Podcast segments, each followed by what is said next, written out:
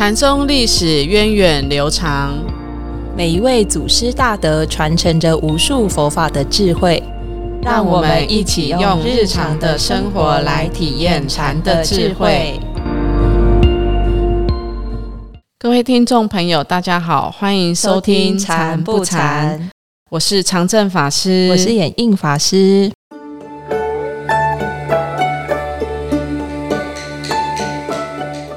嗯。在前两集节目里，我们呃介绍了六祖慧能的两大弟子南岳怀让，还有清源行思。对，那其实六祖的弟子非常非常多哦。那主要传承的除了南岳怀让、清源行思，还有一个很重要的赫泽神会禅师。对，因为这三个系统便形成了禅宗一个很大的宗派哈。那赫哲神会禅师呢？嗯，他的俗姓姓高，但是有些记载也说他姓万，哦，所以有不同的这个记载哦。那大概是六六八到七六零之间的时代的人，他是六祖慧能大师比较晚期的弟子了。对，因为他六祖慧能这样子算一算，其实差了三十岁左右。是他还很小的时候，神会大师就出家了。是个小沙弥的时候，嗯，那他其实从小也是就饱览群书，包括像儒家的四书五经啊，还有道家的老庄啊，对，都很有造诣哦。嗯，那但是他后来怎么会接触到佛教呢？他好像是读到《后汉书》当中，他有一些佛教的名相，嗯，他就决定哦，佛法真好，还要请立于佛法，就想。全部的身心投入在佛法里面，他就放弃了科举啊、仕途的之路，这样。然后我我觉得他的福报也很好，哎，他是父母同意，他得到那个父母的同意书。对，对啊，在法鼓山出家要有父母同意书，对，而且是双亲允可，哎，哇，所以他他很有福报哦。那后来他就在，因为他他是湖北人嘛，应该就是在湖北这个国昌市。跟着浩源法师剃度出家，是他之后也有去随着神修大师学习，在荆州的玉泉寺学习了三年的禅法。哦，所以他有亲近过神秀大师，后来也有亲近慧能大师。是，那等于是这个顿法剑法 都有学习到了哈。是，那只是说，因为我们知道神秀大师他后来受到这个武则天的这个少请，所以他到了。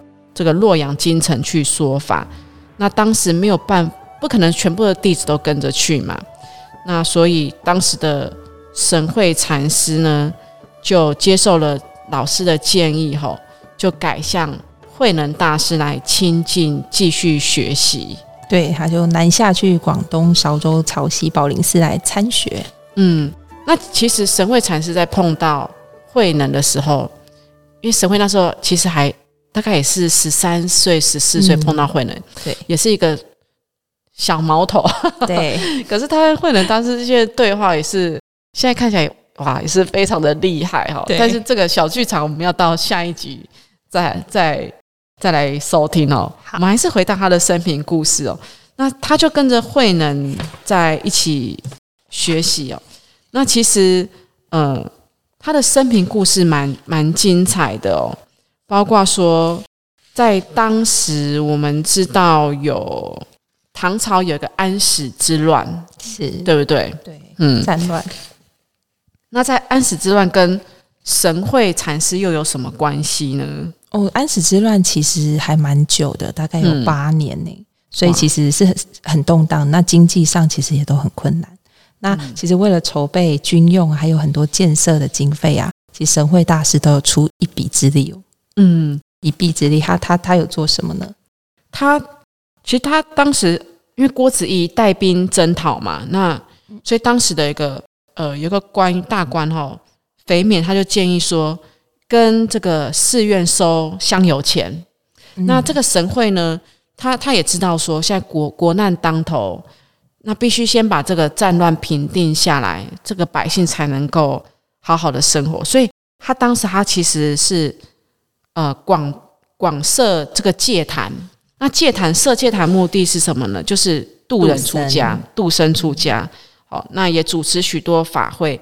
那就把这个开戒坛还有法会的这些收入呢，就把这些收入都奉献给朝廷，等于是帮朝廷筹措了这些军需。对对对，所以后来这个乱世平定之后，那皇帝就也是非常的感动他的他对国家这个护持哦，所以就有呃在京城也建了一个赫哲寺。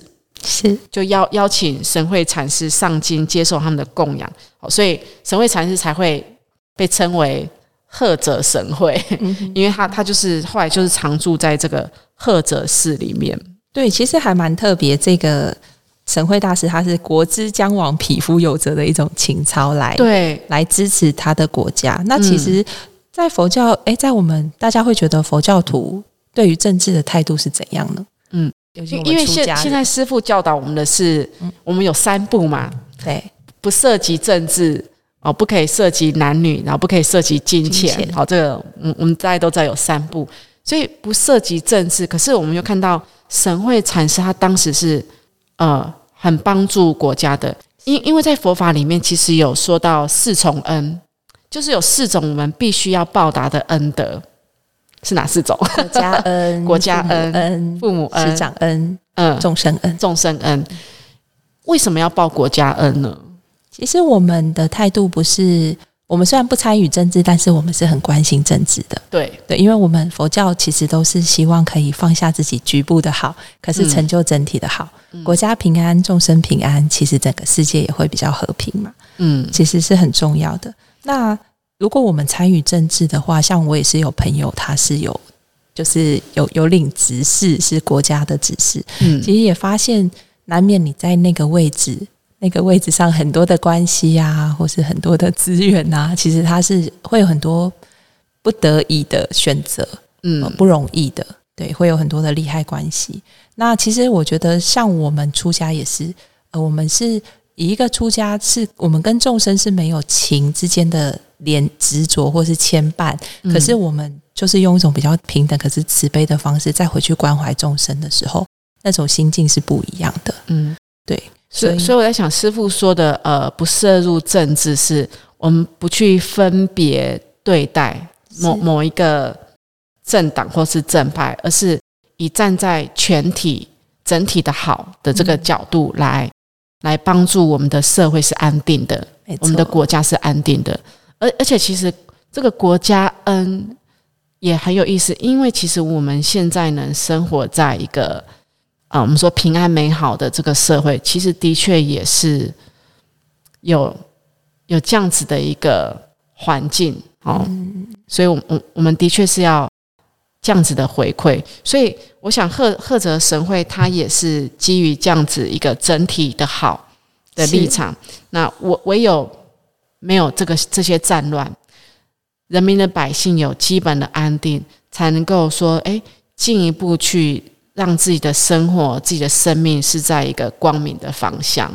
没错，也才可以有机会来提升他的精神生活。对对对，是还是基于在一个智慧与慈悲这样子的一个精神上，去护持国家的。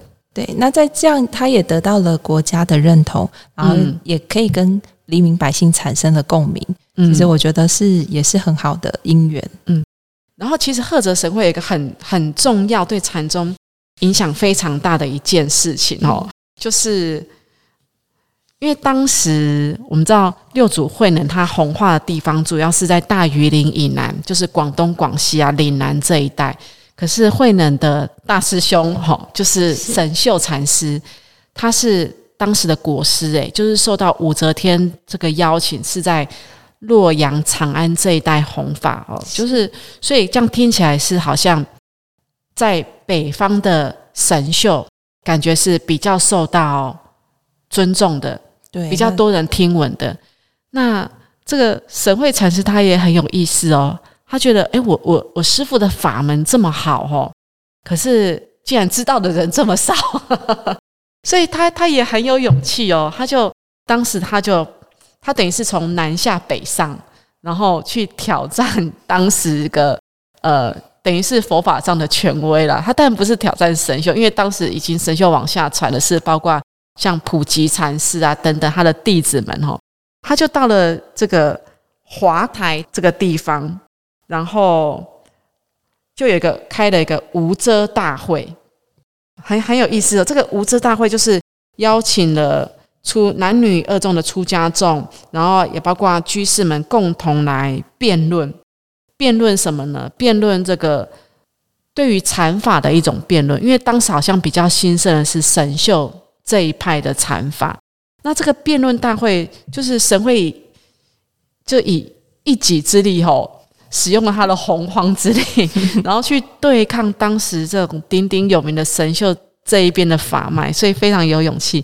可是，在这个辩论过程当中，诶，也去让世人明白慧能他的。禅法的可贵之处，就是回到当下这一念心的这个无念的顿法的这个法门哦。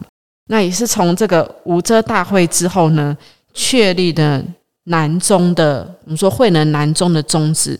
后来这个北神秀、南慧能这样子的一个一个禅宗的宗旨就被就被凸显出来，就是我们现在所讲的。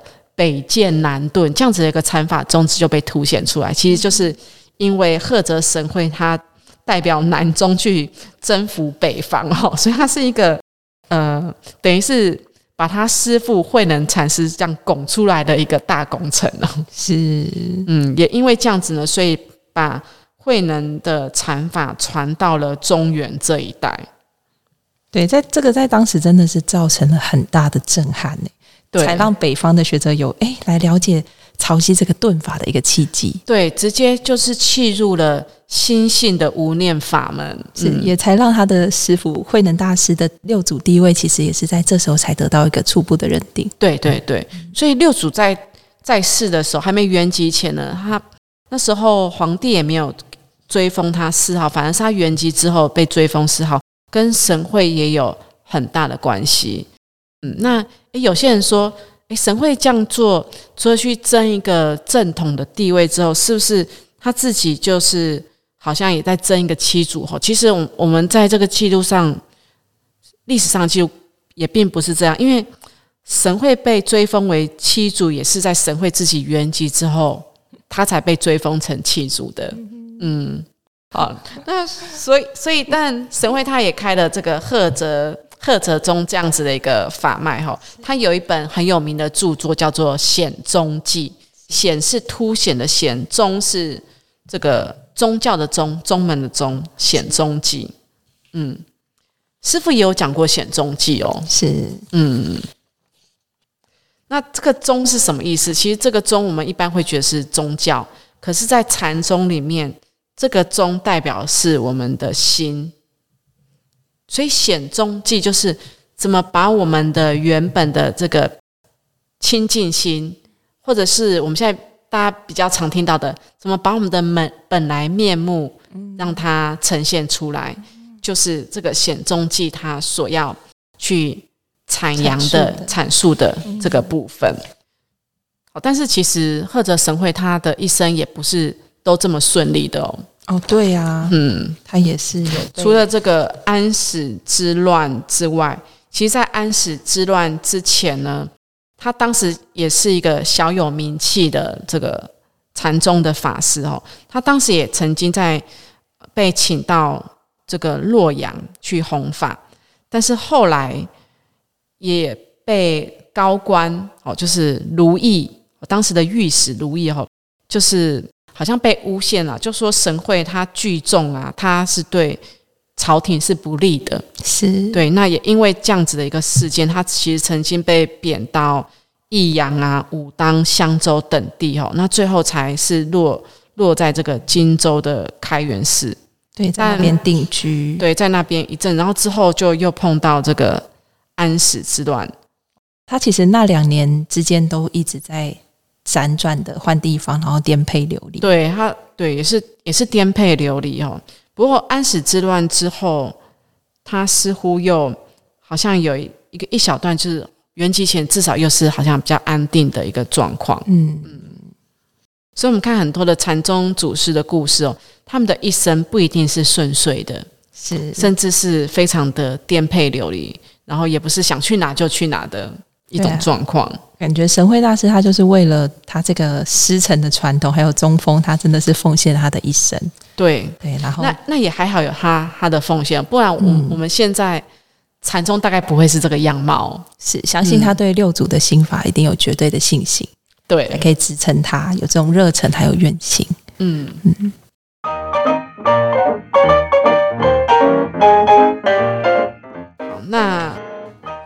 们今天的故事就分享到这边。那到了下个礼拜呢，我们也会有神会禅和六祖慧能之间的一段对精彩的对答小剧场。我们就下个礼拜再见，拜拜。